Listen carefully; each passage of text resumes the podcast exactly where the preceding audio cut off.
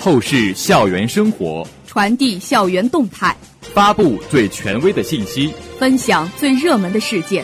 欢迎走进今天的《校园二十分》。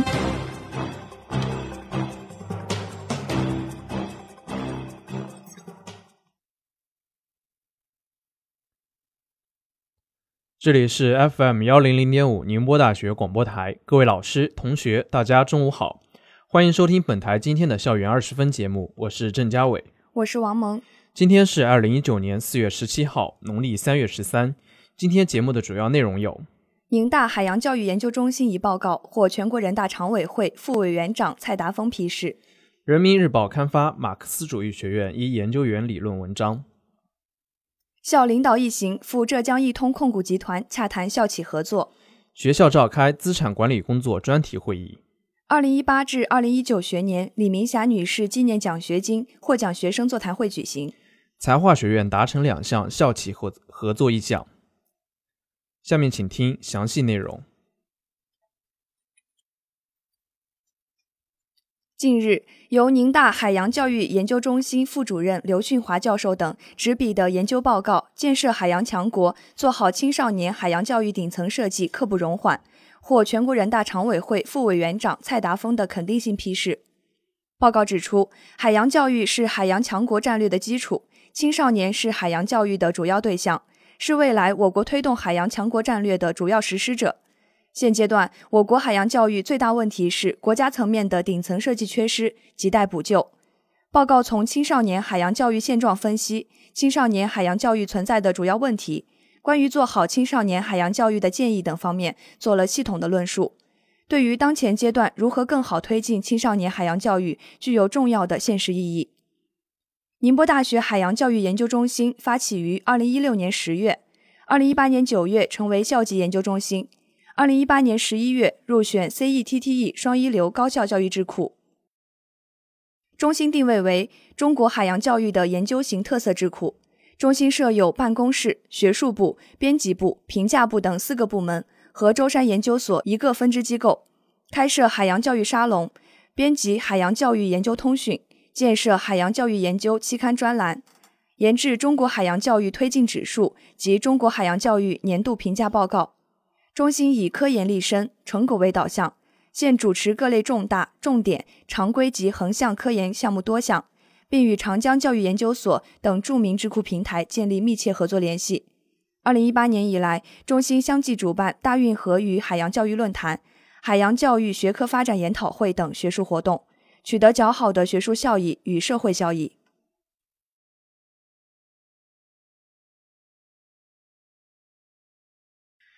近日，宁大马克思主义学院孟宪利研究员的文章《健全现代基层社会治理机制，形成务实管用的村规民约》在人民日报理论版刊载。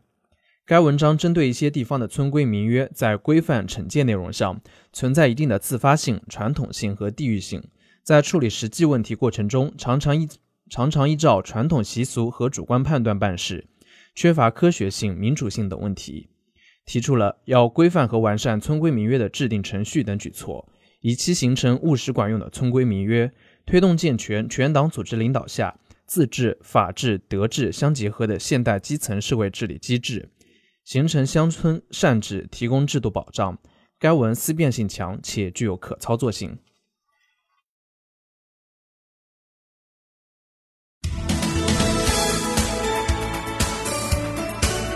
这里是正在直播的校园二十分。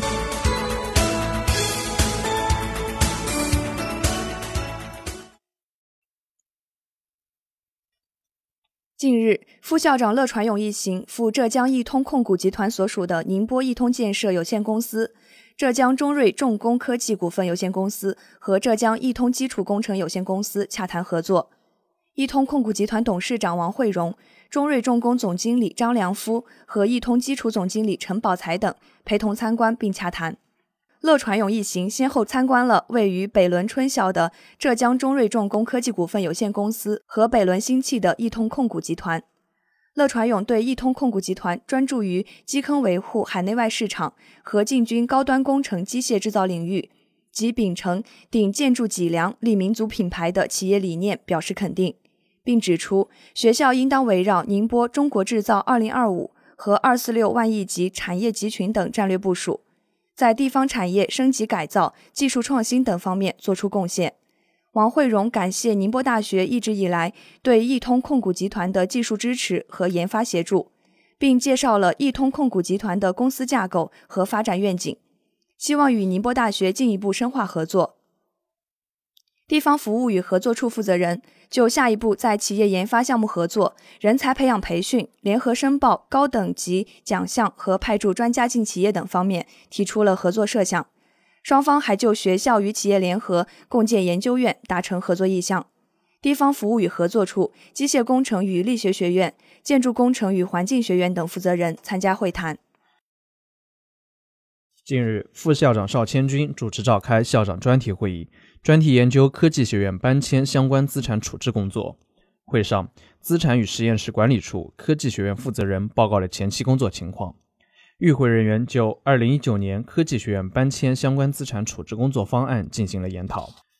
邵千军指出，做好科技学院搬迁过程中的资产管理工作是今年的一项重要工作。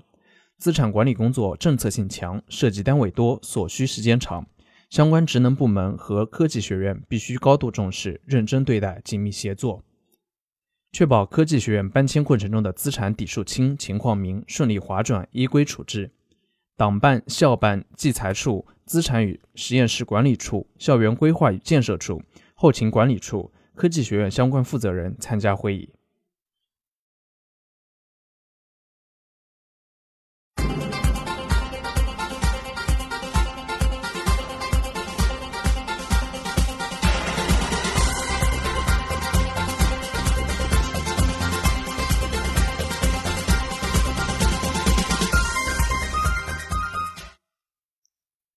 近日，二零一八至二零一九学年李明霞女士纪念奖学金获奖学生座谈会在学校举行。南邦太平洋有限公司执行董事长邵永普先生、吴美荣女士、校务委员会副主任贺建石出席了座谈会。宁波大学学生发展与服务处负责人及二零一八至二零一九学年获奖学生代表参加了本次座谈会。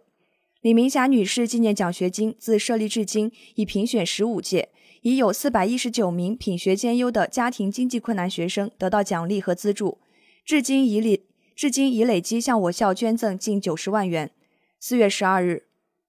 邵永普先生再次莅临宁波大学出席二零一八至二零一九学年李明霞女士纪念奖学金获奖学生座谈会，鼓励大家成为社会的栋梁之才。会上，同学们向邵永普先生汇报了自己的学习工作情况，并畅谈了自己的人生理想。邵永普先生、吴美荣女士谈了设立李明霞女士纪念奖学金的初衷，解答了同学们心中的困惑，鼓励大家要诚实守，鼓励大家要诚实信用、脚踏实地，拥有随缘、惜福、宽容、助人的品质。贺建时对邵永普先生表达了最诚挚的谢意和衷心的祝福，同时也希望同学们在自己的奋斗道路上不忘回报母校，帮助他人，感恩社会。近日，为筹建宁波大学材化学院化学工程专业，并搭建相应的校企合作平台，材化学院领导班子分别赴宁波中金石化和镇海镇海炼化调研考察和洽谈，双方就校企合作、平台搭建和实习基地等各方面工作进行了坦诚商谈，就大方向达成一致。材化学院负责人和对方签署了校企共建宁波大学化学工程专业合作意向书，共建。科研合作平台，该合作意向书的签署，对财化学院接下来的专业建设，双方互相支持、双向介入、优势互补、资源互用，共同培养技能人才，服务地方经济和社会发展，有着十分重要的意义。下面请听团学之声板块。四月十三号，建工学院在建工学院报告厅举办以“筑梦上岸路”。经验与芳华为主题的名为“您听我说”考研保研讲座，讲座邀请了五位优秀的学长学姐分享考研保研经验，并进行了答疑。四月十三到十四号，建工学院创联在建工学院报告厅举办建工学院第一届建工之星创新成果展。此次活动邀请了建筑工程相关企业创业者、学院知名老师为创意把关。活动优胜者将获得相应奖品，并且提前进入建工学院双创训练营。活动由参赛选手展示各自专业作品和现场评选与颁奖典礼组成。四月十三号，数学学院学生会、物理学院学生会在八号教学楼分别举行教师技能大赛数学组预赛、教师技能大赛物理组预赛。此活动旨在为师范生提供一个模拟讲课平台，为校赛、省赛奠定基础。四月十四号，法学院团委在有思广场举办“青春闪亮新时代”团支部水彩画创作赛，各团支部以“青春”“新时代”“爱国”等主题进行水彩绘画创作。并将所有绘画作品进行展出，向更多的青年传递青春正能量。四月十四号，物理学院在报告厅举办优秀学长讲座，邀请李真学长和樊荣学姐做主题为“我的青春故事”的讲座。此活动旨在让学长学姐分享创新创业和考研的经验。敢于尝试，让生活更精彩。精彩的生活塑造充实的灵魂。下面请听生活小贴士。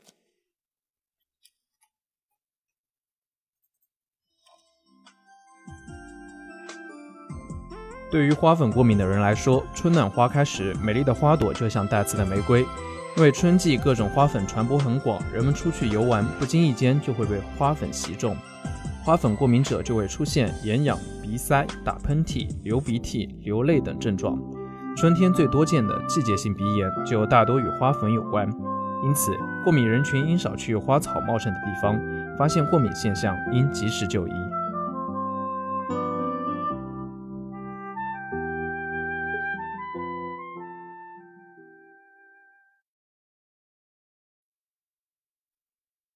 这里是 FM 幺零零点五宁波大学广播台。以上是今天校园二十分的全部内容。本次节目是由谭颖琪为您编辑，郑嘉伟、王萌为您播报的。感谢收听，欢迎您继续收听本台其他时段的节目。再见。